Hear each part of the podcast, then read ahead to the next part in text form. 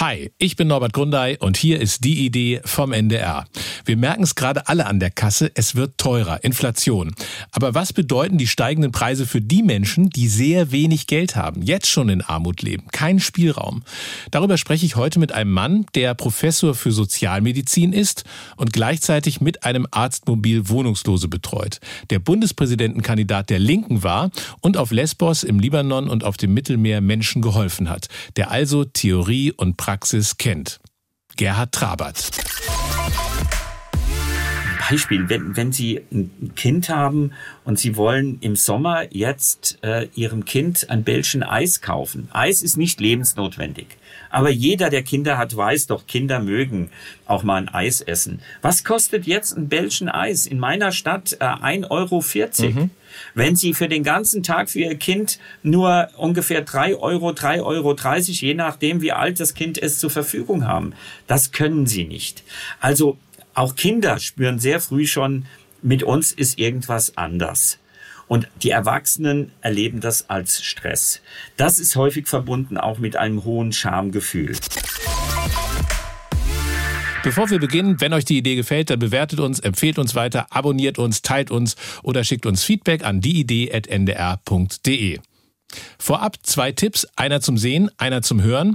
Zum Sehen, in der aktuellen Folge vom Captain's Dinner trifft Michelle Abdullahi die Moderatorin und Comedienne Ariana Barbouri. Ariana Barbouri hat sich schon als Kind in den Kopf gesetzt, später einmal auf der Bühne zu stehen. Und sie hat es geschafft. Morning Show, Comedy-Bühne, Fernsehen, Podcast. Beim Captain's Dinner erzählt die 34-Jährige, wie sie sich als Frau durchgesetzt hat in den Medien und auf dem Jakobsweg. Das solltet ihr jetzt unbedingt sehen in der ARD Mediathek. Mediathek, auf dem Smartphone, eurem Smart TV oder unter ardmediathek.de. Zum Hören eine Landesregierung in Deutschland, die einem russischen Staatskonzern dabei hilft, eine Erdgaspipeline fertigzustellen. Mit einer sogenannten Klimaschutzstiftung wurden internationale Sanktionen umgangen. Erst nach dem Angriff Russlands auf die Ukraine änderte die Regierung in Mecklenburg-Vorpommern ihren Putin-freundlichen Kurs. Doch zuvor sind bereits 20 Millionen Euro von Nord Stream 2 in die Stiftung geflossen. Dinner mit einem Ex-Stasi-Offizier veranstaltet und Presseanfragen ignoriert worden. Darum geht es im Podcast Akte Nord Stream 2 Gas, Geld, Geheimnisse von NDR MV. Solltet ihr jetzt unbedingt hören in der Audiothek, der Audio-App der ARD unter ardaudiothek.de oder in den App Stores eurer Smartphones. Die Idee. Leute, die neu denken. Hi, ich bin Norbert Grundei. Ich leite beim NDR den Bereich der Innovation, Produktentwicklung und das Content-Portfolio von Video, Web und Audio steuert. Zu meinem Job gehört es also, neugierig zu sein. Und in diesem Podcast spreche ich mit ausgewiesenen ExpertInnen, Leuten, die neu denken, die nah dran sind an den Themen, die uns bewegen und die ihre Gedanken, Erfahrungen und Erkenntnisse mit uns teilen. Ich spreche heute mit Gerhard Trabert. Viele kennen ihn wahrscheinlich als Kandidat der Linken für das Amt des Bundespräsidenten. Er ist Arzt und Professor für Sozialmedizin und Sozialpsychiatrie an der Hochschule Rhein-Main in Wiesbaden. Gerhard Trabert engagiert sich schon lange für eine sozial gerechte Gesellschaft. Er ist Initiator des Mainzer Modells. Dabei geht es unter anderem um ein Arztmobil, mit dem wohnungslose Menschen versorgt werden. Er hat eine Poliklinik für Menschen ohne Krankenversicherung aufgebaut und einen Verein zur Unterstützung von Kindern gegründet, deren Eltern an Krebs erkrankt sind. Gerhard Trabert hat viele Bücher und Artikel zum Thema Armut und Gesundheit geschrieben und er wurde mit vielen Preisen und Ehrungen ausgezeichnet, dem Bundesverdienstkreuz zum Beispiel, als Hochschullehrer des Jahres 2020 und mit der Paracelsus-Medaille der höchsten Auszeichnung der deutschen Ärzteschaft. Hallo Gerhard Trabert. Ja, herzlich willkommen, Herr Grundan. Sie beschäftigen sich viel mit dem, mit dem Thema Gerechtigkeit und wir sprechen gerade in, in vielen Talkshows, Medien etc. über das Thema Inflation. Und wir sprechen dabei mhm. viel über Benzinpreise und Erdbeerpreise. Ich habe mich gefragt in der Vorbereitung des Gesprächs, äh, haben wir eigentlich bei diesen Inflationsthemen die im Blick, die von der Inflation besonders betroffen sind? Da würde ich sagen, nein, das hat man nicht. Das ist ja auch eine Kritik, die ich jetzt auch wieder bei dem Besuch des Bundespräsidenten versucht habe, in den Fokus der öffentlichen Diskussion ja zu platzieren. Äh, dieses Paket zur Entlastung von Menschen am Rande unserer Gesellschaft, also von Menschen, die von sozialen Transferleistungen, von Hartz IV, Arbeitslosengeld II, Sozialgeld leben müssen, äh, das ist ja alles vollkommen ungenügend. Da wird jetzt einmalig 200 Euro gezahlt.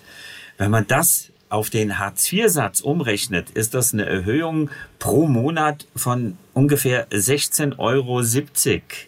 Die Inflationsrate liegt aber bei, sieben, bei über sieben Prozent. Da müsste man einen Ausgleich schon schaffen von über 30 Euro pro Monat. Also das zeigt mir immer, diese Menschen, die mit diesen wenigen finanziellen Ressourcen ja zurechtkommen müssen, die hat man nicht im Blick. Und die werden immer wieder zu wenig, deren Lebensrealitäten zu wenig gesehen und berücksichtigt. Was denken Sie in dieser Phase der Inflation, in der wir jetzt auch gerade sind, was wäre eigentlich die Sofortmaßnahme, was man sofort unternehmen müsste, um diesen Menschen unter die Arme zu greifen? Ja, man muss sofort den Hartz-IV-Satz erhöhen. Ja, also der muss pro Monat um 100 Euro erhöht werden. Und perspektivisch, das sagen ja auch alle Wohlfahrtsverbände, die Nationale Armutskonferenz. Wir sagen das alle, dass der bei ungefähr 650 Euro liegen müsste und nicht bei 449 für eine allein lebende Person. Die, äh, die Hartz-IV-Sätze, was, was Kinder angeht, sind viel zu gering. Und um das einfach mal transparent zu machen, ähm, für ein fünfjähriges Kind haben Sie, wenn Sie Bezieher von Hartz IV sind, ähm, ungefähr pro Tag drei Euro, etwas über drei Euro für Frühstück, Mittagessen und Abendessen mhm. zur Verfügung. Davon kann man ein Kind nicht gesund ernähren. Und wenn jetzt die Lebensmittelpreise so explodieren, ja, dann bedeutet das für viele, jetzt auch, jetzt ist es ja zum Glück warm, aber im, im Winter äh, esse ich was oder heize ich. Ja, und das kann es doch nicht sein in so einem reichen Land. Also das müsste geschehen. Und natürlich auch jetzt mit dem 9-Euro-Ticket, der öffentliche Nahverkehr, äh, da muss es ein Sozialticket geben, umsonst. Die Mieten müssen gedeckelt werden für die Menschen. Das, viele können sich doch die, äh, die Mieten gar nicht mehr leisten. Also wir haben da wirklich eine Entwicklung in unserem reichen Land, was immer mehr Menschen abhängt und in die Armut drängt. Ich finde, der, die aktuelle Situation mit der Inflation ist ja eigentlich ein ganz, auch ein ganz guter Aufhänger für das Thema, weil man, weil man sich ja eigentlich denken würde, okay, also alles wird teurer. Ähm, äh, auf, auf wen hat das eigentlich die stärksten Auswirkungen? Und dann wäre ja theoretisch eigentlich der erste Gedanke wirklich zu, zu denken, so ja, auf die, die am wenigsten Mittel zur Verfügung haben, die, die am wenigsten Spielraum haben und Möglichkeiten haben, das möglicherweise noch an der einen oder anderen Stelle auszugleichen. Aber ich will noch mal so ein bisschen in die Ursachenforschung. Warum ist das eigentlich so, dass so sozusagen dieser Fokus nicht darauf gelenkt wird? Hat das was damit zu tun, dass es zu wenig Lobby für Menschen in Armut gibt? Oder hat das möglicherweise was äh, auch damit zu tun, dass es noch so eine Haltung gibt, naja, also wer arm ist, der hat es halt mehr oder minder selber verschuldet, weil er ist vielleicht zu faul zum Arbeiten? Ja, Sie, Sie sprechen ganz verschiedene Aspekte an, die, die alle meines Erachtens zutreffen. So richtig habe ich auch keine Erklärung, warum das so ist, wie es so ist. Ähm, also zum einen die Menschen haben keine Lobby. Ja, da gebe ich Ihnen vollkommen recht. Ähm, die Menschen sind auch nicht irgendwie äh, repräsentiert in der Zusammensetzung des Bundestages. Äh, wir wissen, dass sehr viele äh, Mitglieder des Bundestages doch aus der Oberschicht oder oberen Mittelschicht kommen. Ähm, ich spüre da immer wieder so eine große Distanz dieser Entscheidungsträger was die Lebensrealitäten der Menschen angeht, die eben von, von diesen wenigen Ressourcen leben müssen. Das ist das eine. Das andere, äh, da gebe ich Ihnen auch recht, und das ist für mich auch ein ganz wichtiges Thema, äh, dieses Suggerieren von Schuld. Du hast irgendetwas falsch gemacht, wenn du hier von Armut betroffen bist. Du willst gar nicht arbeiten. Ja, und wer arbeiten will, der bekommt doch auch einen Job. Wenn Sie allein jetzt äh, mal diesen Aspekt herausnehmen, dass 45 Prozent aller Alleinerziehenden und in 88 Prozent sind das Frauen, Mütter, dass die von Einkommensarmut betroffen sind, dann hat das etwas mit ja, dieser Versorgungsstruktur zu tun. Dann ist der Familienstatus ein Risikofaktor. 30 Prozent aller Familien mit drei und mehr Kinder sind von Einkommensarmut betroffen. Das darf doch nicht sein. Ja, also da, da gibt es ganz klare äh, strukturelle Faktoren, die Menschen aufgrund ihrer sozialen Situation in die Armut führen. Und auch nochmal das Thema Arbeits, Arbeitslosigkeit, Arbeitswilligkeit. Für mich ist ein, ein wissenschaftlicher ähm, Expertise da sehr interessant. Wir wissen, dass langzeitarbeitslose Menschen eine 20-fach höhere Suizidquote haben im Verhältnis zu Erwerbstätigen. Das zeigt mir doch immer wieder, dass die meisten Menschen doch gerne eine Arbeit haben eine sinnerfüllte, nicht irgendein Job, wo sie das Gefühl haben, das machen sie nur, damit sie irgendetwas äh, machen sollen, aber das hat keinen Sinn. Aber das zeigt mir auch, und gerade wir Männer, wir definieren uns sehr stark über Arbeit, über Einkommen, über eine Tätigkeit, die honoriert wird. Fällt das mhm. weg, dann ist das mit Selbstzweifeln verbunden. Und all diese Faktoren, äh, ich finde, die spielen immer noch eine zu große Rolle und das sind Vorurteile. Und das fördert Diskriminierung und Stigmatisierung. Und wenn man dieses, dieses Bild so, so sieht, wie Sie das gerade zeichnen, äh, auch dann stellt man sich ja immer wieder die Frage, warum ist das eigentlich so? Ne? Und dann ist sozusagen der erste Blick darauf, wie agiert Politik auf der einen Seite.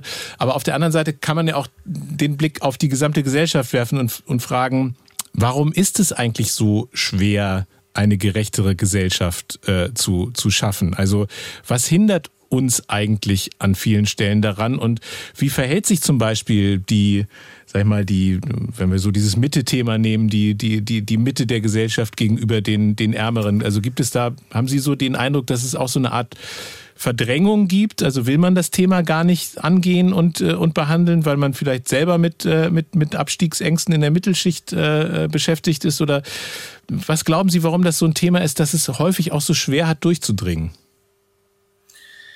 Also letztendlich habe ich wirklich auch nicht die Antworten darauf. Mhm. Aber das eine, was Sie eben gesagt haben, ich denke, das ist schon ein Faktor, äh, dass also dass die Nähe, die Nähe eines sozialen Abstieges vielen Menschen bewusst ist.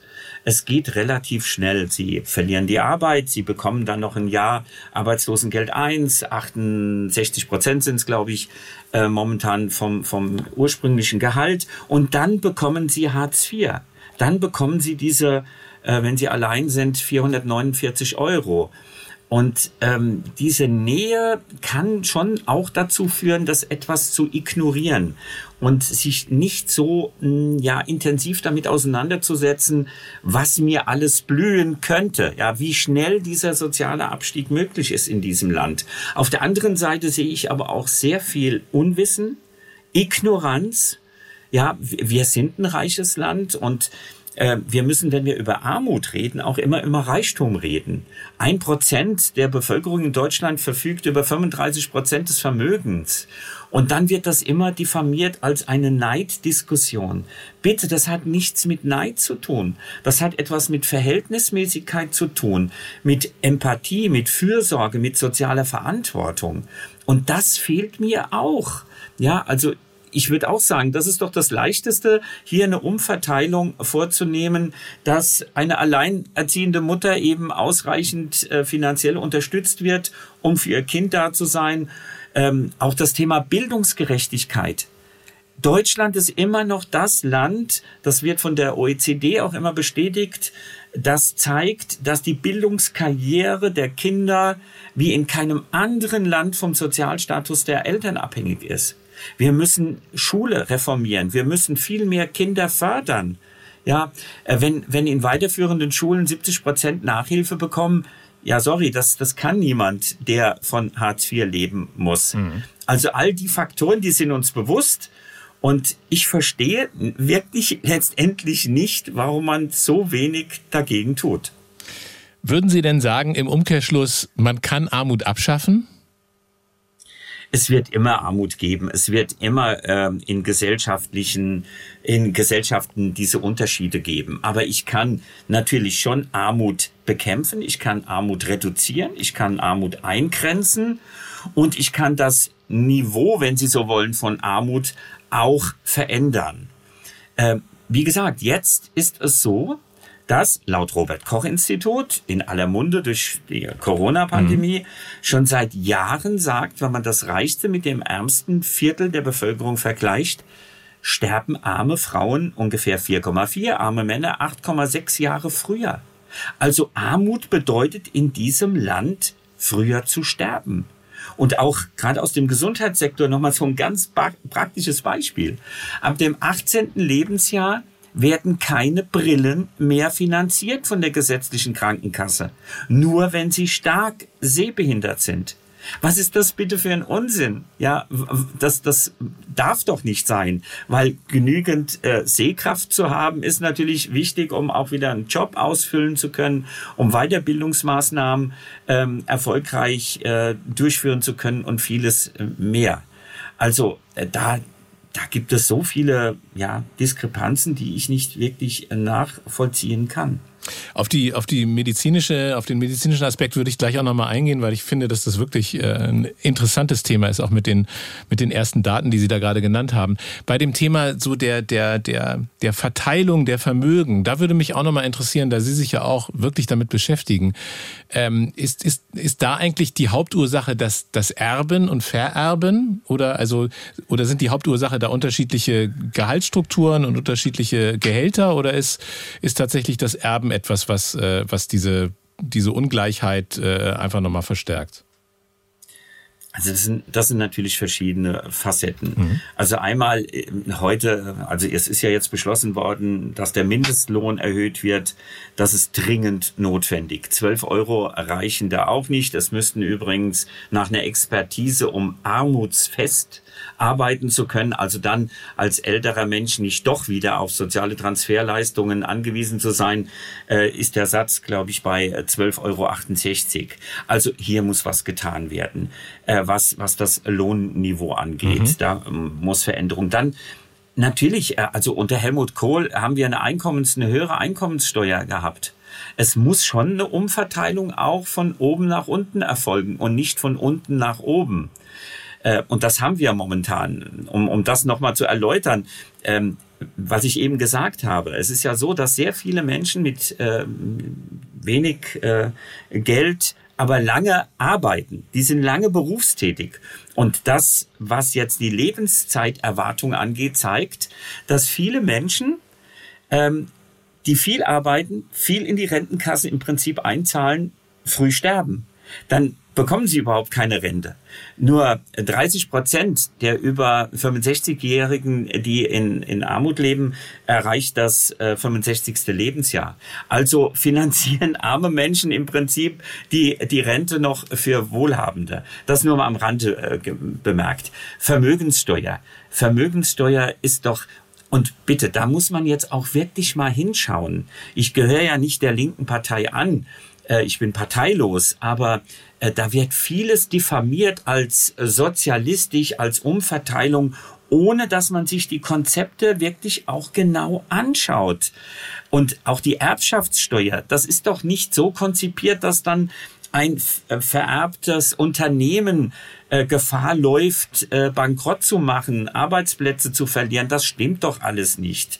Das sind doch alles Modelle, die dann erst greifen, wenn es wirklich darum geht, ob jemand äh, zwei, drei, vier oder fünf Häuser, ob jemand äh, 10, 20, äh, 30 Millionen Vermögen hat. Also das setzt doch an Punkten an, die, über die an sich nicht diskutiert werden darf, weil das gehört zu auch zu einem äh, christlichen Selbstverständnis, dass man hier eine Umverteilung akzeptiert. Also diese, diese Struktur, also strukturelle Veränderungen, gerade was äh, das Lohnniveau angeht, aber auch Umverteilungselemente, Einkommenssteuer, äh, Vermögenssteuer, Erbschaftssteuer, das sind alles Instrumente, die für mehr soziale Gerechtigkeit sorgen und die Wohlhabenden in keine äh, existenzielle Krise bringen. Ein Argument, das immer wieder genannt wird, ist sozusagen so diese, diese, diese Schwelle zwischen den Menschen, die, sag mal, ohnehin aus der, aus der eigenen Erwerbsarbeit schon einigermaßen prekär unterwegs sind und die dann manchmal vielleicht in der Diskussion auch gegeneinander ausgespielt werden gegen, ähm, gegen Empfänger von Sozialleistungen. So, also dieses, dieses Thema jetzt, ich arbeite und verdiene fast genauso viel mhm. wie der, der Sozialleistungen bekommt. Wie beurteilen Sie das? Ja, dieses äh, Lohnabstandsprinzip. Mhm. Ja, also bitte, wenn jemand so wenig Lohn bekommt, dass das dem entspricht, was das Existenzminimum ist und jemand als äh, Arbeitslosengeld 2 äh, erhält, dann zeigt das mir doch, äh, dass die Löhne zu gering sind. Äh, da muss dann angesetzt werden. Das muss erhöht werden. Aber das darf doch nicht dazu führen, dass man sagt, nee, ähm, das Existenzminimum, das dürfen wir, auch wenn alle Expertisen das belegen, nicht äh, erhöhen, äh, weil dann zu wenig Anreiz ist für eine Arbeit. Nein, ich muss die Löhne erhöhen, dass hier wieder ein größerer Unterschied ist. Und bitte, ich mache das jetzt doch ich habe wirklich zu Menschen, die damit konfrontiert sind, seit einem Vierteljahrhundert Kontakt. Mhm. Und ich muss Ihnen sagen, äh, dass es gibt immer Menschen, es gibt auch Ärzte, Juristen, Juristen, äh, die faul sind. Äh, es gibt auch unter von Armut betroffenen Menschen, die keine Motivation haben, irgendetwas zu tun. Aber das ist die, die Minderheit. Mhm. Ich würde sagen, 90 Prozent wollen arbeiten. Ja, und sie wollen auch einen fairen Lohn. Aber wie gesagt, was dieses, äh, diese Lohnabstandsdiskussion angeht, das ist für mich immer ein Zeichen, dass die Löhne zu gering sind und nicht der Hartz-IV-Satz zu hoch. Wenn es, äh, wenn es so um das Thema gerechte Gesellschaft geht, gibt es eigentlich Länder, Gesellschaften, die es besser machen als wir, also die man sich als Vorbild nehmen könnte? Also ich, ich, ich tu gerne einräumen, dass wir schon auch viel tun. Mhm. Ja, also wir haben ein gutes Sozialsystem. Viele Länder äh, sind ja auch da, schauen da immer wieder nach Deutschland. Äh, Krankenversicherung, Arbeitslosenversicherung, Rentenversicherung, Pflegeversicherung. Also das sind ja alles ganz tolle Säulen. Ja, das muss man äh, anerkennen. Aber unser soziales Netz wird immer grobmaschiger. Und ja, es gibt andere Länder, wo Teile in mein, äh, meines Erachtens schon ähm, besser umgesetzt werden, um soziale ähm, Ungerechtigkeiten abzufedern. Als Beispiel, Finnland ist im, im Kontext von Housing First. Äh, ich engagiere mich ja sehr für wohnungslose Menschen und da geht es um Wohnraum und da gibt es dieses Housing First Konzept, was auch jetzt in der Ampelkoalition diskutiert wird. Genau, können Sie das noch einmal kurz erklären, wie das funktioniert? Ja, das im Prinzip sagt das etwas ganz Triviales aus. Das Wichtigste für einen Menschen ist es, ein eigenes Zuhause zu haben.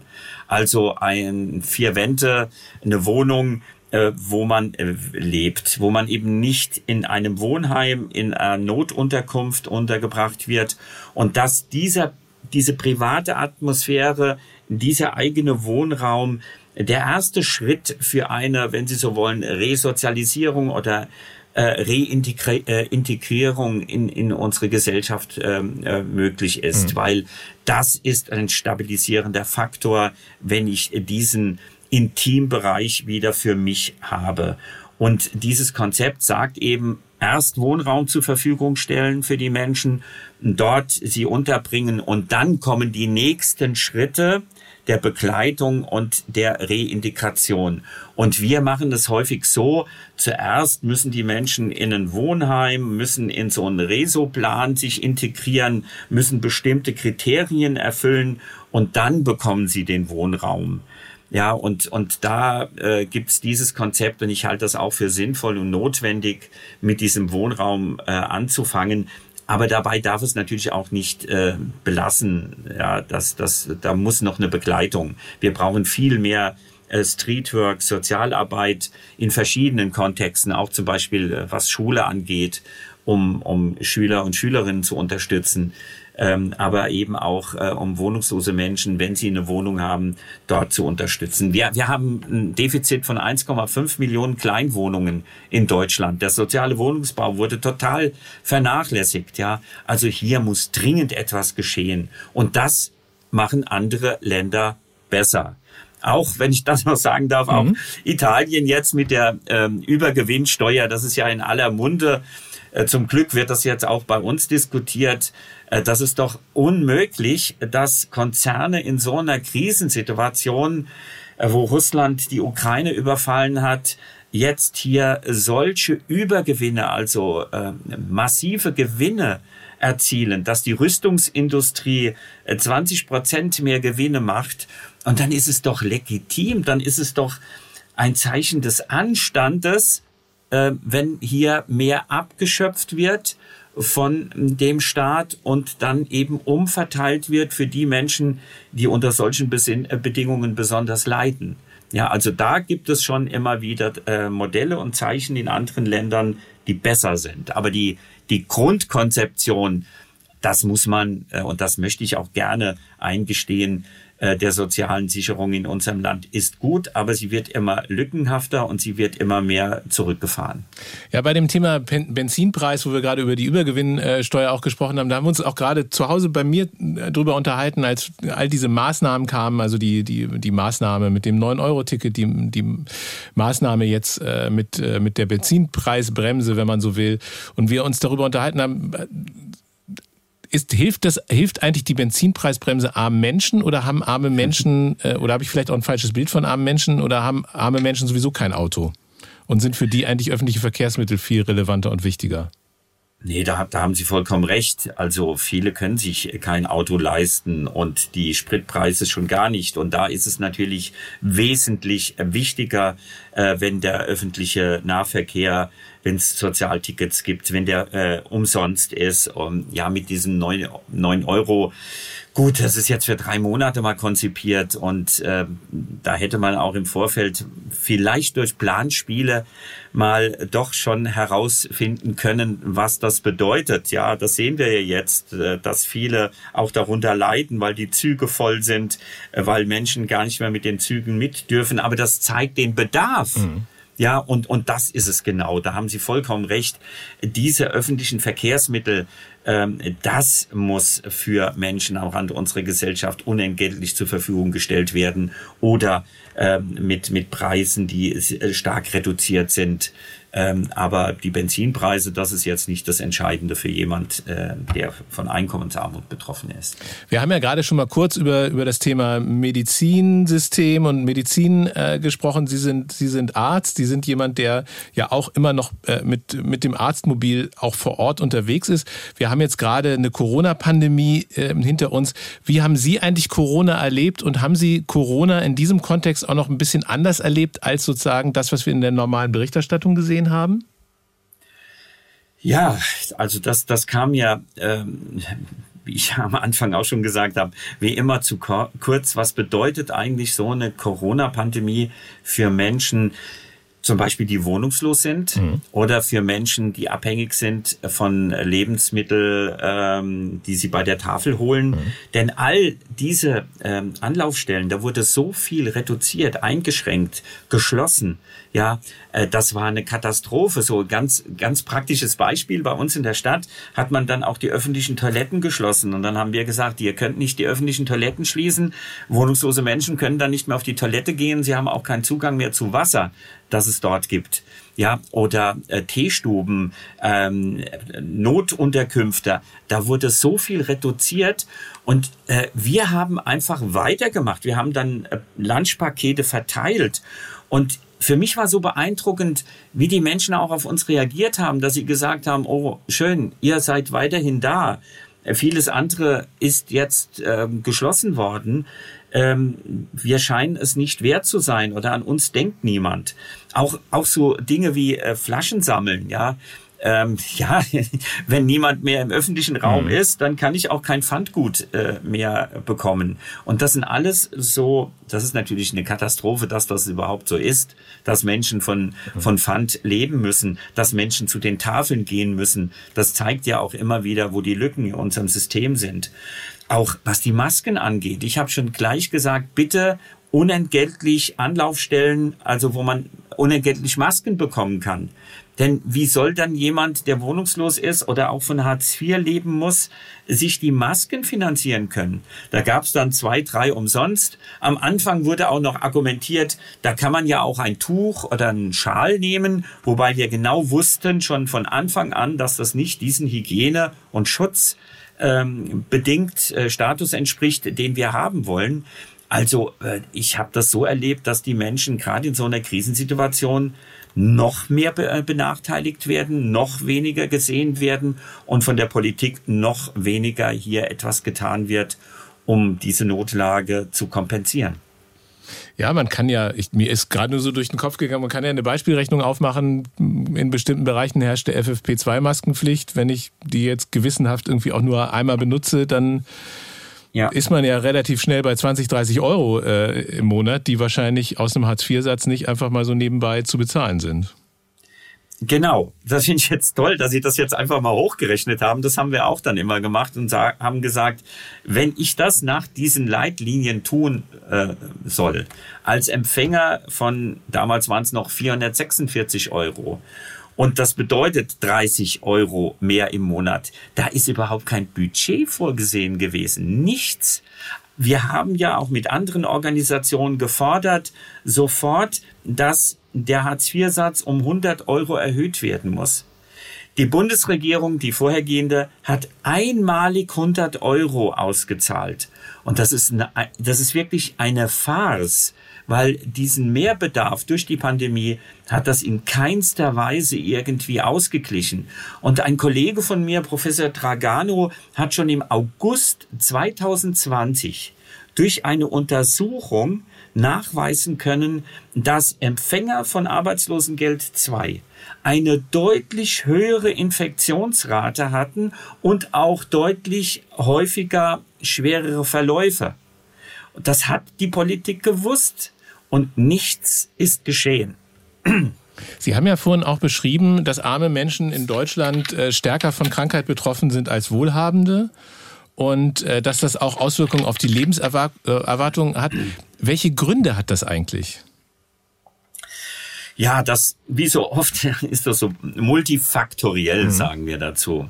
Also das eine, darüber habe ich jetzt schon viel gesprochen, ähm, die finanziellen Ressourcen haben etwas auch mit Gesundheit zu tun. Wenn ich das Geld nicht für eine gesunde Ernährung habe, dann kann man mir viel erzählen über Bioprodukte. Wenn ich es mir nicht leisten kann, dann geht das nicht. Mhm ähm, dann macht es etwas mit den Menschen. Arm zu sein in dieser reichen Gesellschaft ist ein Stressfaktor. Ja, man, man sieht immer wieder, wo man ausgeschlossen ist. Auch ein Beispiel, wenn, wenn Sie ein Kind haben und Sie wollen im Sommer jetzt äh, Ihrem Kind ein Bällchen Eis kaufen. Eis ist nicht lebensnotwendig. Aber jeder, der Kinder hat, weiß doch, Kinder mögen auch mal ein Eis essen. Was kostet jetzt ein Bällchen Eis? In meiner Stadt äh, 1,40 Euro. Mhm. Wenn Sie für den ganzen Tag für Ihr Kind nur ungefähr 3 Euro, 3,30 Euro, je nachdem, wie alt das Kind ist, zur Verfügung haben, das können Sie nicht. Also auch Kinder spüren sehr früh schon, mit uns ist irgendwas anders. Und die Erwachsenen erleben das als Stress. Das ist häufig verbunden auch mit einem hohen Schamgefühl dass man gar nicht mehr so schnell auch zum Arzt geht. Das hat auch damit zu tun, dass man verschiedene Dinge einfach verdrängt. Ja, es gibt auch dann ein Risikoverhalten, zum Beispiel, dass man sich ungesunder ernährt. Wie gesagt, das ist zum Teil auch äh, bedingt durch die finanziellen Ressourcen. Dass man vielleicht auch etwas kompensiert durch Alkohol, Zigarettenkonsum. Das kommt auch dazu. Ich möchte da keinen aus der Eigenverantwortung entlassen. Dann aber auch ähm, die Strukturen, das Gesundheitssystem, die zunehmende Privatisierung, die Eigenbeteiligung. Wir haben Patienten, äh, die bekommen auf ihr Rezept von uns einen Aufkleber und dann weiß die Apotheke, wir als Verein Armut und Gesundheit übernehmen die Rezeptgebühren. Weil äh, wenn ich als Tagessatz, als Wohnungsloser zum Beispiel ungefähr 18 Euro bekomme und muss dann für ein Rezept, äh, wenn es schlecht läuft, 15 Euro zahlen, das funktioniert nicht. Mhm. Also alle diese Faktoren, die hm, erhöhen eben die Krankheitsprävalenzen und auch die Gefahr, früher zu versterben. Welche Rolle spielt dabei eigentlich auch das, das unser, unser duales medizinisches System mit den privaten Kassen und den gesetzlichen Kassen? Das ist natürlich schön, dass Sie das ansprechen.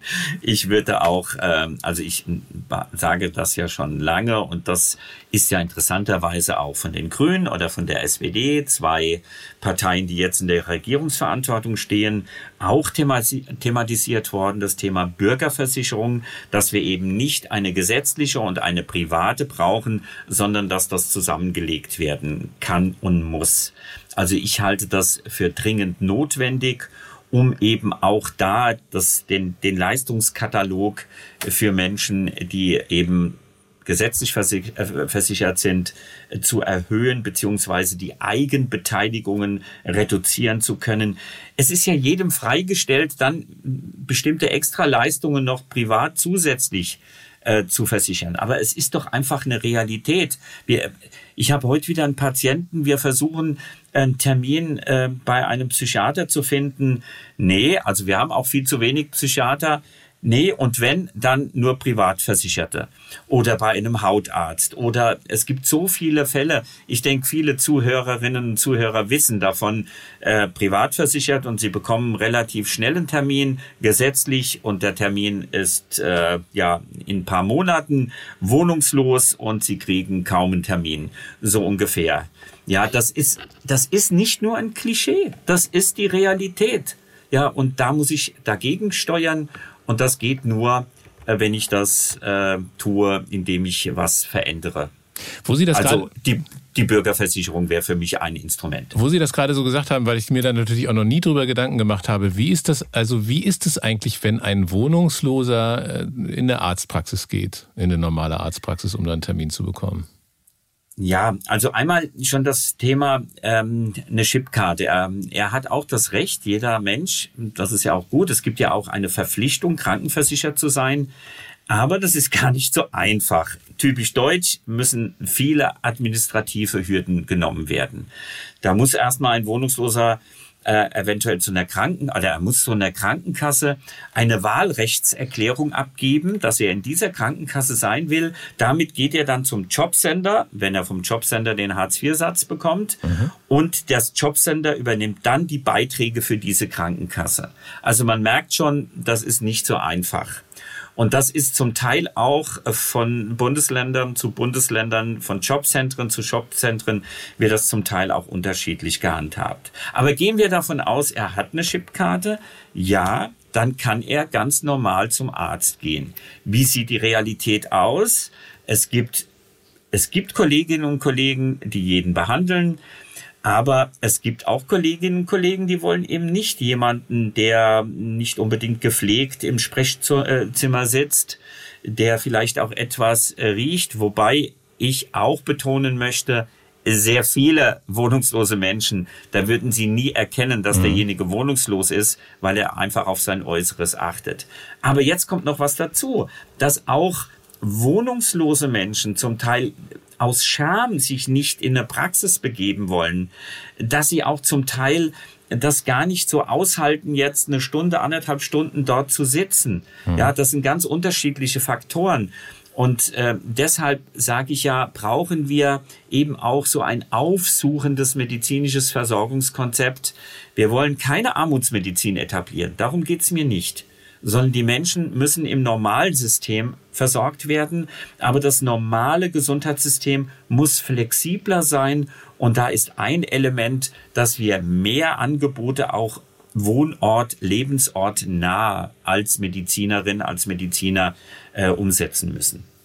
Sie haben ja auch, äh, hatte ich vorhin eingangs erwähnt, eine Poliklinik gegründet für Leute ohne Krankenversicherung. Was sind das eigentlich für Leute ohne Krankenversicherung? Also erstmal sozusagen die, die Frage, wer ist da und hat keine Krankenversicherung, vielleicht gerade die, die das nicht gemacht haben, was Sie gerade beschrieben haben als Prozess, äh, mhm. sozusagen, wenn man, wenn man wohnungslos ist. Äh, aber also was sind das für Leute, die da durchs Raster fallen? Und ähm, manchmal hört man ja auch, dass sozusagen in dem Kontext private Krankenversicherung, gesetzliche ja. Krankenversicherung dann Leute durchs Raster fallen, wo ich mich auch manchmal frage, äh, warum gibt's da eigentlich nicht irgendeine Verpflichtung, dass man auf jeden Fall in irgendeine Krankenversicherung zurückfällt? Ja, das, das ist natürlich eine sehr gute Frage. Ähm, und da muss man jetzt ein bisschen ausholen. Mhm. Also wer, wer kommt zu uns?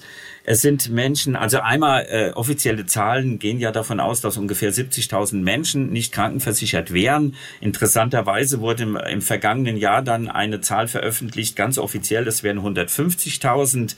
Äh, die wurde dann wieder mit einer komischen Argumentation zurückgenommen. Es wären doch nur 70.000.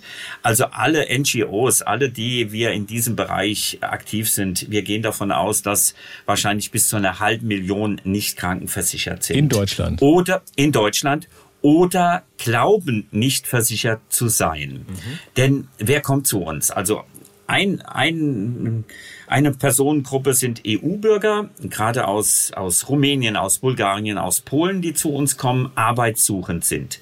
Haben sie kein sozialversicherungsrechtliches Arbeitsverhältnis, sind sie nicht krankenversichert. Das ist eine große Lücke. Das ist ein Defizitbereich auf EU-Ebene. Da sind wir auch mit anderen Akteuren, Ärzte der Welt, ähm, Medinetzen unter, ähm, äh, unterwegs, kann man sagen, und haben da äh, an der EU und UN das schon kritisiert. Und da sind auch ähm, Anfragen laufen da. Das, das muss auf höchster Ebene abgestellt werden. Hier fehlt es an einem sozialen Netz.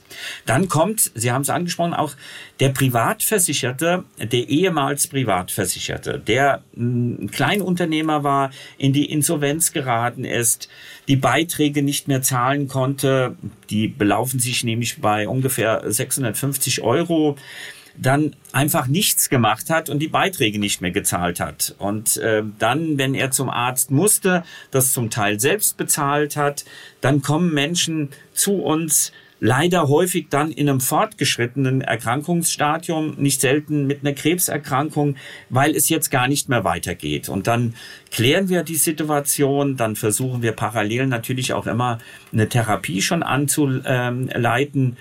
Ähm, aber dann ist es häufig so, dass wir bei unserer Recherche mit der privaten Krankenkasse herausbekommen, derjenige hat 5.000, 10.000, 20.000 Euro Schulden.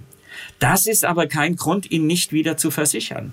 Dann muss eine Ratenzahlung vereinbart werden. Und auch da gibt es bestimmte Reduzierungen dieser Schulden. Und unsere Erfahrung ist, es es gibt zum Beispiel bei der Privaten auch die Möglichkeit, in einen Basistarif zu wechseln, der wesentlich günstiger ist, oder in einen Notlagentarif. Und wir machen immer wieder, unsere Mitarbeiterinnen immer wieder die Erfahrung, dass die Krankenkassen nicht über diese Beitragsreduzierungen proaktiv informieren, sondern da werden schnell hm, Schuldzinsen erhoben, aber die Menschen werden nicht über mögliche Alternativen informiert. Dann haben wir Menschen, die illegalisiert bei uns leben. Ja, da ist das große Problem, äh, dass wir sagen, kein Mensch ist illegal und auch diese Menschen brauchen einen krankenversicherten Schutz. Dann haben wir sehr viele äh, Menschen, die zu uns kommen, äh, die ja mit mit so Subunternehmen aktiv sind und dann stellt sich heraus, dass derjenige doch nicht versichert ist. Mhm. Oder wir werden häufig auch äh, von, von Kliniken angerufen, wir haben hier einen Patienten in einem sehr schlechten Zustand, äh, können Sie sich darum kümmern? Ähm, ich werde das nie vergessen, ein Patient aus Rumänien hat man mir dann gesagt, er hat eine Krebserkrankung. Und da habe ich gesagt, ja, was soll ich denn da machen? Ja, der Mann ist aber nicht versichert. Und dieser Mann hat über zehn Jahre in Deutschland gearbeitet. Er wusste nicht, dass das eben, ähm, dass es nicht äh, ein sozialversicherungsrechtliches Arbeitsverhältnis ist, mhm. ähm, weil auch da häufig Schwarzarbeit, ohne dass die Betroffenen es wissen, äh, stattfindet. Gerade noch zu diesem Fall, weil der berührt mich immer wieder. Mhm. Dieser, dieser Mann, wir, wir haben dann die Untersuchungen als Verein finanziert.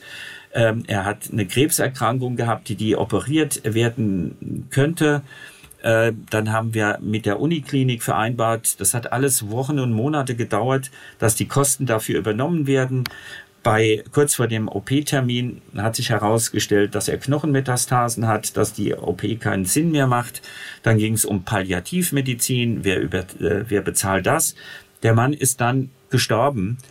Ähm, und dann ging es weiter, die Beerdigung, obwohl er christlich, äh, christlich-orthodox gläubig war, mhm. fand dann vor der Kapelle statt, weil eine ähm, ja, Beerdigungszeremonie in der äh, Kapelle wieder Geld gekostet hätte. Also im Tod noch ausgegrenzt. Mhm.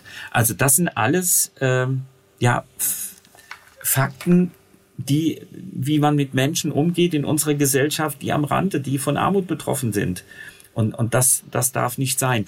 Wir haben eine Clearingstelle. Das bedeutet, äh, wir versuchen immer, die Menschen wieder in ein Krankenversicherungsverhältnis zurück zu integrieren. Und diese Clearingstelle hat eine Erfolgsquote von 60 Prozent. Also häufig ist eine Reintegration ins Versicherungssystem möglich, wenn man weiß, was zu tun ist und das ist ja auch eine Forderung und das ist an sich eine Aufgabe der Krankenkassen selbst. ja, die Menschen zu informieren, was sie tun müssen, um weiterhin versichert zu sein. Und das findet viel zu äh, selten statt. Auch die Jobzentren und die Sozialämter sind da häufig, werden da häufig nicht ihrem Auftrag als Dienstleister gerecht. Ich habe vorhin gesagt, Sie haben das Mainzer Modell gegründet. Können Sie noch mal beschreiben, was das genau ist? Ja, das Mainzer Modell, also ich bin als, als junger Mann schon mit dem Thema Wohnungslosigkeit in Kontakt gekommen als Sozialarbeiter. Ich habe ja Sozialarbeit studiert und mhm. dann Medizin und habe dann äh, da schon so praktisch war ich tätig und habe gesehen, wohnungslosen Menschen geht es gesundheitlich sehr schlecht. Und dann habe ich mich näher damit beschäftigt, habe da auch meine Doktorarbeit darüber geschrieben. Und dann war klar, ähm, die Menschen aus verschiedenen Gründen gehen sie nicht in eine Praxis. Äh, sie sind nicht versichert, sie haben Ängste, äh, Schamgefühl, sie werden schlecht äh, behandelt. Das sind verschiedene Gründe. Und dann war ich kurz vorher in Indien gewesen, in einem Lepra-Zentrum und habe dort gelernt, von diesem Modell der aufsuchenden medizinischen Versorgung, dass man also in die Community ist und dort die Patienten versorgt hat, dort wo sie leben. Mhm. Und dann habe ich gedacht, okay, das ist doch sinnvoll, das macht doch äh, Sinn, äh, nicht zu warten, bis der Patient zu mir kommt, sondern dass ich als Arzt zum Patienten gehe. Und das habe ich dann versucht umzusetzen. Das hat ein Jahr gedauert, weil es etwas vollkommen Neues war, weil man mir dann auch von Bezirksärztekammer, von Kassenärztlicher Vereinigung gesagt hat, sie dürfen nicht umherziehend als Arzt aktiv werden. Dann konnte ich aber begründen, warum das in diesem Fall notwendig ist. Und dann hat man mir, äh, ich glaube, ich war der Erste in Deutschland, eine Ermächtigung erteilt, wohnungslose Menschen aufsuchend ähm, und das äh, behandeln zu können. Und Am Anfang bin ich noch. Ist das irgendeine so Regel, dass man nicht umherziehend als Arzt tätig sein darf, oder? Ja, sie, sie dürfen nicht äh, für, für ihre Tätigkeit werben. Mhm. Ja, wir Ärzte ja. dürfen da nicht äh, werben. Und um das gerade noch zu Ende zu führen, dann am Anfang bin ich halt mit dem Köfferchen in die Fußgängerzone, aber dann war klar, ich kann schlecht sagen, machen Sie sich mal frei, ich möchte Sie mal abhören. Und dann kam die Idee mit diesem fahrbaren Sprechzimmer, mit diesem Arztmobil, das ist ein Schutzbereich, da kann ich jemand untersuchen, habe Medikamente dabei und so weiter. Und das erste Arztmobil wurde übrigens von Phil Collins finanziert. Er hatte nämlich äh, damals 200.000 D-Mark dem deutschen Caritasverband äh, gestiftet für die medizinische Versorgung wohnungsloser Menschen. Und wir haben 20.000 äh, D-Mark bekommen und konnten damit unser erstes Arztmobil anschaffen. Und wie war das? Wie schnell ist das angelaufen? Also wie, wie schnell hat das funktioniert? Ja, das, das hat schon schnell funktioniert, aber auch deshalb, ich habe zuvor ein Praktikum in einer Einrichtung für wohnungslose Menschen gemacht. Ich mhm. war dann ehrenamtlich in der Teestube äh, äh, tätig und habe von dieser Idee vielen Betroffenen berichtet. Also sie kannten mich und sie wussten dann so ungefähr, mit dem kann man reden. Und äh, als ich dann so aktiv war und äh, eine Sprechstunde in der Einrichtung, das Arztmobil, das wurde sofort angenommen. Und dann spricht sich sowas sehr schnell herum. Und ja, und äh, ja, ich mache es jetzt seit 28 Jahren leider so lang, ähm, aber der Bedarf ist eben nicht weniger geworden. Das wurde sehr gut dann angenommen. Sie haben ja, wenn man auf Ihre Biografie guckt, schon wahnsinnig viele äh, unterschiedliche äh, Auslandsaufenthalte äh, gehabt. Also Sie waren wirklich schon an vielen Orten der Welt ähm, auch als Arzt im Einsatz. Also wenn ich mir ähm, die Liste hier angucke, Sie haben im, in, im Libanon syrische Flüchtlinge versorgt, auf der Sea-Watch Flüchtende Mittelmeer äh, betreut, waren fünfmal auf Lesbos, glaube ich. Äh, welche Erfahrungen haben Sie aus diesen ganzen Auslandsaufenthalten mitgenommen? Wie viele Stunden haben wir ja, jetzt Zeit? Also, das, also, ja. also vielleicht ja. aber so ein paar Schlaglichter zu setzen, weil ähm, das, also wenn man sich auf, wenn man die Liste guckt, kann man gar nicht glauben, dass ein Mensch die alleine sozusagen umgesetzt und bereist hat. Ja, ich, ich war ja da auch immer zeitlich begrenzt vor Ort. Nee, mhm. ich ver verstehe die Frage schon. Nur äh, es ist halt eine Fülle von Erfahrungen, von Erlebnissen. Also natürlich ähm, relativiert das vieles, ähm, was wir so im Fokus unserer öffentlichen Diskussion haben, ähm, wenn man so viel ähm, ja, Armut, äh, Not, Leid äh, sieht ähm, in der Welt. Ähm, es zeigt immer wieder, man, man kann was tun, vielleicht ist es der Tropfen auf den heißen Stein, aber es ist wichtig, nicht davor zu resignieren, sondern aktiv zu werden. Als Arzt hat, hat man, habe ich ein Privileg. Ich kann in fremde Kulturen relativ schnell eintauchen und werde nicht als Fremdkörper gesehen, sondern jemand, der ja hilft, der da ist. Ich fand äh, die Auseinandersetzung mit anderen Religionen, Kulturen, Ethnien immer als absolut bereichernd. Ja, das hat mich geprägt, diese Vielfalt, und ich habe sehr viel gelernt. Ich habe oft so das Gefühl, also am Anfang hatte ich so immer äh, das Gefühl, ja, ich bringe jetzt den Menschen so wieder Würde und äh, ja, ich tue da sowas ganz Besonderes. Und ich musste, und das ist schön, und das musste, ist in Anführungszeichen dann erfahren, äh, die Menschen haben mir äh, Würde zurückgegeben. Diese sehr authentischen, ehrlichen Kontakte, diese Form der Beziehung, der Begegnung ist so etwas Bereicherndes, ähm, dass es mir viel gegeben hat. Das ist eben nicht so ein Altruismus, ich opfere mich auf. Nein, das ist gar nicht. Es ist eine ganz intensive Form von Leben, von Begegnung, von Zwischenmenschlichkeit.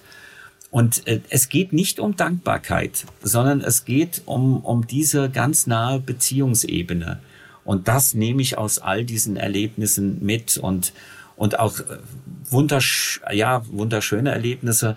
Ähm, sehr, also um, um, um es an einem Beispiel äh, nochmal zu zeigen, mhm. ich war eben in, in, in in Syrien in einem äh, Flüchtlingslager und dann äh, kommt ein Mann mit seinem zwölfjährigen Sohn zu mir und zeigt mir, wo die Schussverletzung bei seinem Sohn war, wo die Granatsplitterverletzung bei ihm ist. Und über einen Dolmetscher lief das Gespräch und dann erklärt er mir, dass sein Sohn so Schlafschwierigkeiten hätte und er auch und sie würden immer wieder an dieses Kriegsgeschehen denken. Und ich sage dem Dolmetscher, boah, ich kann ihn so gut verstehen, ich habe selbst vier Kinder, aber ich wüsste nicht, was ich, was ich für ihn tun kann jetzt. Ähm, und dann äh, sagt er ähm, zu dem Dolmetscher, äh, er dankt mir, dass ich ihm zugehört habe. Und dann haben wir uns umarmt. Ja, das ist natürlich eine Form der Begegnung, die, ja, die ist einfach absolut außergewöhnlich. Und das ist jetzt keine Ausnahme. Wenn Sie einmal erlebt haben im Mittelmeer, wie ein Boot äh, vor ihnen sinkt und sie die Menschen noch aus dem Wasser ziehen können, aber zu, zugleich wissen, dass sehr viele jetzt in diesem Moment ertrunken sind, dann ist das unheimlich intensiv zwischen den Menschen, die wir retten konnten. Aber es ist natürlich auch etwas, was traurig macht, was auch wütend macht, dass es so, so Ungerechtigkeiten gibt. Also Sie sehen, die, die Erfahrungen sind unheimlich breit. Vielleicht die letzte. Ähm, wir waren in einer Unterkunft für geflüchtete Menschen. Es war heiß und wir haben sehr viele mit dem Arztmobil behandelt dort und dann klopft's wieder an die Tür. Und ich gebe zu, ich war schon irgendwie genervt und denke, wer ist denn jetzt noch? Macht die Tür auf und dann steht da eine afghanische Mutter mit ihrer Tochter mit Tee und Gebäck und sagt, Doktor, du brauchst eine Pause. Mhm. Ja, und das, das, ja, das sind alles die Erlebnisse, die ganz tief, äh, ja, in mir verankert sind.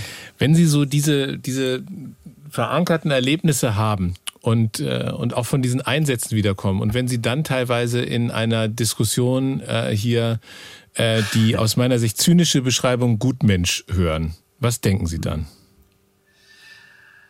Ja, das, also Gutmensch ist ja so und so jetzt auch äh, nationalsozialistisch geprägt und ähm, aber auch ich kann da nichts mit anfangen. Ja, es geht nicht um Gutmensch, es geht nicht um Dankbarkeit, es geht nicht, also nicht der Helfer ist im Fokus, sondern die Menschen, äh, die diese Hilfe benötigen, die müssen im Fokus sein und da muss sich was verändern. Und natürlich ist es zum Teil auch immer wieder so ein Ablenken von strukturellen Faktoren, die eben diese, dieses Sterben, Leiden äh, verursachen. Und darum muss es gehen.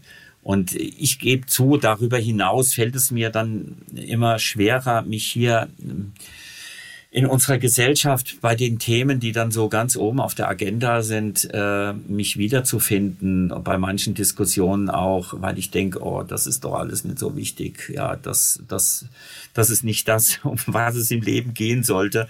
Aber da bin ich vielleicht auch ein bisschen äh, ungerecht den Menschen, äh, die hier leben, gegenüber dann muss ich ein bisschen mehr joggen und äh, nachdenken und autogenes Training machen und äh, Tai Chi und dann komme ich vielleicht doch ein bisschen wieder hier auch an. Ihr, Ihr Weg zum Arzt war ja auch kein ganz, äh, ganz straighter, sage ich mal jetzt so. Also Sie mhm. beschreiben das auch auf Ihrer Website. Äh, Sie haben die Hauptschule besucht, dann die Handelsschule, dann die Fachoberschule, dann die Fachhochschule, FH-Studium Sozialwesen. Dann waren Sie Sozialpädagoge, dann Medizinstudium. So, können Sie noch mal ein bisschen beschreiben, wie dieser Weg so zustande gekommen ist? Ja, ich bin ich bin der Sohn von einem Arbeiter. Ja, das das war. Ähm, er hat dann auch äh, noch eine Weiterbildung zum Erzieher gemacht, war dann in einem Kinderheim ähm, Erzieher. Das hat mich auch sehr geprägt, diese Zeit als privilegierter in einem Kinderheim zu sein. Ich habe ja immer gesehen, äh, mir geht es besser als all den anderen. Ähm, mhm. Ja, ich bin privilegiert. Ähm, aber dann ja Hauptschule äh, dann äh, der nächste Schritt mittlere Reife, Handelsschule, oh jetzt sogar Fachabitur. Das war alles etwas, was in unserer Familie äh, zuvor niemand ähm, ja so beschritten hat. Und dann äh, Sozialarbeit zu studieren, ja, das ist schon etwas, äh, war, weil ich einfach auch von meinem Vater da geprägt war. war. Ähm, dann, es war halt immer mein Wunsch auch als Arzt zu arbeiten, aber das war irgendwie so fernab aber dann habe ich einfach gesagt, okay, ich habe so manchen Mediziner kennengelernt, so manchen Medizinstudenten. Und dann habe ich mir gedacht, na ja, wenn die das können, dann kannst du das auch. Ähm, und dann habe ich Medizin studiert. Das war auch nicht so einfach. Ich musste mich da einklagen, weil es hieß, ähm, wenn man schon ein Hochschulstudium hat, der sozialen Arbeit, dann muss das nächste eine sinnvolle Ergänzung sein. Und dann wurde mir gesagt, Medizin ist aber keine sinnvolle Ergänzung von Sozialarbeit. Naja, das war ein mhm. langer Kampf und äh, dann hat es doch funktioniert und das, das, das ist natürlich auch für, für, für einen jungen Menschen wie, wie mich, ähm, äh, der, der es nicht gewohnt ist, der es nicht äh, vorgelebt bekommen hat, sind das schon Hürden, auch ähm, daran zu glauben, dass man das kann. Ja, weil das ist so weit weg, ein Medizinstudium und Arzt sein. Und dann habe ich aber ja äh, erfahren und gelernt, äh, wie gesagt, das sind genauso normale äh, Menschen wie alle anderen auch. Und äh, das, das würde ich auch allen Menschen mitgeben, die allen Kindern und Jugendlichen, die eben nicht in privilegierten Verhältnissen aufwachsen.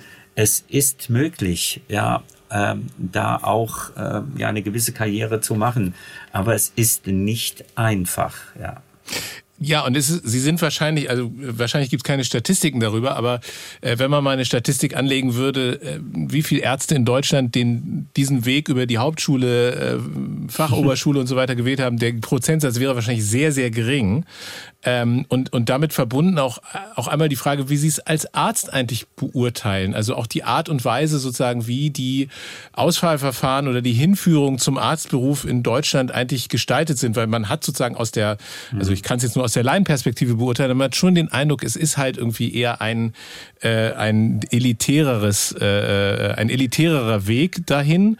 Ähm, und man kann an der einen oder anderen Stelle auch immer noch mal die Frage stellen, sozusagen, welche, welche Soft Skills und welche Social Skills Skills und so weiter sind eigentlich gefordert in diesem Beruf und werden die eigentlich bei der, bei der Hinführung äh, dazu äh, auch ausreichend überprüft oder gecheckt? Da würde ich Ihnen antworten, äh, nee. also das ist genau meine Kritik auch. Also ich, ich denke, also der Arzt, der ich bin, bin ich deshalb, weil ich eben ähm, eine ganz andere Biografie habe. Und ich sage ja auch häufig, ich sehe mich weiterhin als Sozialarbeiter mit einer speziellen Qualifikation in Medizin, mhm. ja, weil mich das unheimlich geprägt hat. Aber das, was Sie ansprechen, das ist so elementar. Es kann doch nicht der Numerus Clausus das, das entscheidende Kriterium sein. Und das ist es leider immer noch noch, obwohl es jetzt ja auch andere Modelle gibt in manchen Bundesländern, wenn man sich dann verpflichtet, als Allgemeinmediziner auf dem Land zu arbeiten, da gibt es da zusätzliche äh, äh, Studiermöglichkeiten. Aber die Soft Skills, was Sie angesprochen haben, ähm, das, das muss was ganz anderes sein. Ja, also da, da finde ich es wichtig, äh, dass hier im Vorfeld auch Praktikas absolviert werden, äh, dass äh, Menschen, die Medizin studieren wollen, sich auch mal äh, mit der Pflege auseinandersetzen, dass sie da ein Praktikum machen müssen, um das zu erfahren, um auch später nicht dann äh, diese Hierarchien fortzusetzen, weil äh, Pflege, Sozialarbeit, äh, ärztliches Tun, das ist alles, das muss hierarchiefrei sein, das muss alles auf einer Ebene sein. Ich meine, es ist ein Skandal, wie Pflegekräfte bezahlt werden, ähm, äh, dass es immer weniger Hebammen gibt und auch wie die bezahlt werden. Aber nochmal zur Ausbildung, äh, da müssen ganz andere Kriterien herangezogen werden und nicht nur der Notendurchschnitt. Denn dann haben wir wirklich immer noch genau das, was Sie sagen, das ist was Elitäres und da gibt es immer noch äh, Hierarchien und da gibt es immer noch Auffassungen äh, unter der Ärzteschaft. Äh, ja, da kann ich nur mit dem Kopf schütteln. Aber das hat etwas mit dieser berufsspeziellen äh, Sozialisation zu tun. Und da muss sich was ändern. Und führen nicht solche Modelle, wie Sie es gerade genannt haben, mit dem, mit dem äh, Allgemeinarzt auf der Landarztpraxis nicht auch wieder zu so einem, sagen wir, Zwei-Stufen-Modell? Also der Allgemeinarzt, das kann ruhig der sein, der da so ein bisschen äh, aus einer anderen Richtung kommt, aber äh, der Hirnchirurg muss schon aus besserem Hause kommen. Ja, genau, das, das stimmt schon. Das, also es muss grundlegend geändert werden. Und das ist ja auch jetzt eine Initiative, weil man einfach zu wenig Ärzte auf, im mhm. ländlichen Bereich hat. Aber klar, äh, Sie sprechen dann auch wieder, gibt's dann auch so eine zwei, drei Klassen äh, Ärzteschaft, ja. Ähm, das darf nicht sein. Das, also die, die Zugangsbedingungen müssen für alle äh, gleichermaßen reformiert werden und modifiziert werden. Ähm, ja, ich bin jetzt auch in so einer Expertengruppe, wo zumindest die Prüfungskriterien während des äh, Studiums modifiziert werden sollen im Kontext, dass äh, Mediziner eben auch mehr über soziale Ungleichheit, über Armut, über die Korrelation von Armut und Krankheit äh, wissen äh, vermittelt bekommen sollen. Und das ist immer am besten, wenn das auch abgeprüft wird, denn dann wird es auch gelernt. Also auf dieser Ebene äh, ist man weiter, auf der Zugangs- und Zulassungsebene, da würde ich mir wirklich wünschen, dass das, äh, ja, das, das muss anders gestaltet werden, so wie es jetzt ist ist das nicht der richtige Weg. Ich habe dann bei Ihnen auf der, auf der Homepage auch gelesen, dass Sie ja auch Leistungssport betrieben haben und fand dann interessant, Sie haben dann, Sie haben dann geschrieben, zunehmend wurde für mich die Ambivalenz, Leistungssportler zu sein und Sozialarbeit zu studieren und damit den Leistungsanspruch in dieser Gesellschaft in Frage zu stellen, ein Motivationsproblem, Leistungssport zu betreiben. ja. Da habe ich gedacht, so, ja, das ist aber schon, also schon sehr prinzipientreu. Naja, so treu war ich da auch nicht die ganze Zeit. Aber ja, ich war als, als Junior äh, Leichtathletik, 400 Meter war meine Spezialdisziplin. Da war ich auch in der Nationalmannschaft und äh, wir sind dann auch mal Vize-Europameister geworden mit der Firma 400 Meter Staffel.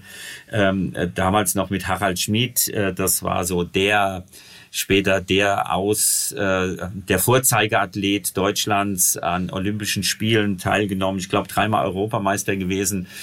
Und bei ihm ging dann die Leistungskurve nach oben. Und äh, ja, das war schon für mich ein Problem. Ich habe ja von 75 bis 79 soziale Arbeit studiert. Das mhm. war auch die Zeit der Roten Armee-Fraktion. Das mhm. war die Zeit, äh, äh, wo man noch stärker über äh, die gesellschaftlichen Werte diskutiert hat, über über Leistung, über äh, was auch an, an äh, nationalsozialistischem Gedankengut immer noch in dieser Gesellschaft verhaftet ist, an unter ja Unrechtsstrukturen und und Leistung generell in Frage gestellt hat. Ja, das war schon so ein bisschen ein Knick. Ja, auf der anderen Seite ähm, diese diese Anerkennung als als junger Mensch, da, da versucht man ja seine Identität irgendwie zu finden, auch sein Selbstwertgefühl äh, zu entwickeln. Und da war es natürlich toll, dass ich dann ähm, erfahren habe, ich kann schneller laufen als viele andere. Mhm. Und das hat man, also dieser, dieser Leistungsgedanke hat mich dann natürlich schon auch äh, geprägt und hat äh, etwas mit meinem Selbstwertgefühl gemacht und ist dann vielleicht auch ein ganz wichtiges Element äh, für all das, was ich später in meinem Leben auch erarbeitet habe. Und, all das war so ein Konfliktbereich. Ich glaube, am entscheidendsten, entscheidendsten war äh, letztendlich, dass ich in dieser Phase Vater wurde. Und dann ähm, war, war das, das das Wichtige für, für meinen Sohn äh, da zu sein, dann auch ähm, für meine beiden Söhne und, und das war dann mit Leistungssport und so, das war dann alles zu viel und Familie war mir da wichtiger. Ich habe noch ein paar Fragen, die ich allen meinen Gästen stelle und die erste ist, welches Buch hat Sie besonders inspiriert und geprägt? Ja, ich muss immer wieder im Westen nichts Neues von Rainer Maria mhm. Remarque. Also das ist so ein Buch, ähm, das meines Erachtens war äh, so intensiv, die, die Grausamkeit des Krieges, die Ohnmacht, die Verzweiflung darstellt. Also dieses Buch, ja, das hat mich äh, sehr betroffen gemacht, sehr geprägt. Und ja, das ist ein ganz wichtiges Buch in meinem Leben. Wenn der Podcast hier alle Menschen in Deutschland erreichen würde, aber Sie könnten nur eine Botschaft loswerden, was wäre diese eine Botschaft? Wow alle Menschen sind gleich wert und verbunden mit dem Begriff der Gleichwürdigkeit, also Gleichwertigkeit und Gleichwürdigkeit, ein Begriff von, von Jesper Juhl, von einem Familientherapeuten. Mhm. Ähm, und dieser Begriff steht für mich ähm, dafür, dass wir immer miteinander mit Würde und Respekt umgehen sollten. Was ist der größte Irrtum oder der größte Mythos in Ihrem Fachbereich? Ähm, ich glaube, das größte Problem für die soziale Arbeit ist, dass sie ähm, nicht wirklich selbstbewusst auftritt und ähm, immer noch darunter leidet, dass andere Disziplinen im gesellschaftlichen Ansehen höher bewertet werden. Aber ich äh, finde immer, die soziale Arbeit ist etwas ganz, ganz Wichtiges und hat so viele Facetten. Ähm, ja, wir brauchen uns hinter niemanden, hinter keiner Profession verstecken. Haben Sie ein Tool oder eine Technik, die Ihnen in stressigen oder schwierigen Zeiten besonders hilft? Ja, ich äh, laufe, ich gehe joggen. Äh, das ist was ganz Wichtiges. Wenn mir so viel durch den Kopf geht, dann muss ich hier die, die Turnschuhe anziehen ähm, und gehe dann in die Weinberge laufen. Am Anfang manchmal auch noch ein bisschen mit äh, Kopfhörern und Smooth Jazz, mhm. weil ich liebe Smooth Jazz. Mhm. Ähm, aber häufig auch ohne Kopfhörer, um einfach die Natur wahrzunehmen. Das Gezwitscher der Vögel, den Wind, den Regen. Also das ist was ganz Wichtiges für mich, um mich wieder zu erden. Und wie oft machen Sie das und wie weit laufen Sie dann? Ich mache das schon mindestens viermal, häufig fünfmal die Woche. ich brauche das. Und äh, wie lange, das ist immer so zwischen, sagen wir mal, 40 und 50 Minuten. Also man sieht ein bisschen Leistungsprinzip und Leistungssport ist doch noch übrig geblieben. ja, jetzt, jetzt, äh, aber ich laufe langsam. Ich muss nicht mehr eine bestimmte Strecke in irgendeiner Zeit bewältigen, sondern ich kann es bisschen easier handhaben. Gerhard Trabert, vielen herzlichen Dank für das Gespräch. Vielen Dank. Ich danke Ihnen. War ein tolles Gespräch, tolle Fragen und ich habe mich sehr wohl äh, gefühlt in diesem Gespräch. Vielen Dank. Vielen Dank. Hier noch ein Podcast-Tipp. Die Jagd, die geheimen Chats der AfD-Bundestagsfraktion. Die AfD zieht 2017 in den Bundestag ein. Sie will Deutschland vor dem angeblichen Untergang retten. So schreiben sie es in einer langen, geheim gehaltenen Chatgruppe der sogenannten Quasselgruppe, die nun NDR und WDR exklusiv vorliegt. Das alles hört ihr in einem Podcast von WDR Investigativ und der NDR Recherche, jetzt in der Audiothek, der Audio-App der ARD unter ardaudiothek.de oder in den App Stores eurer Smartphones.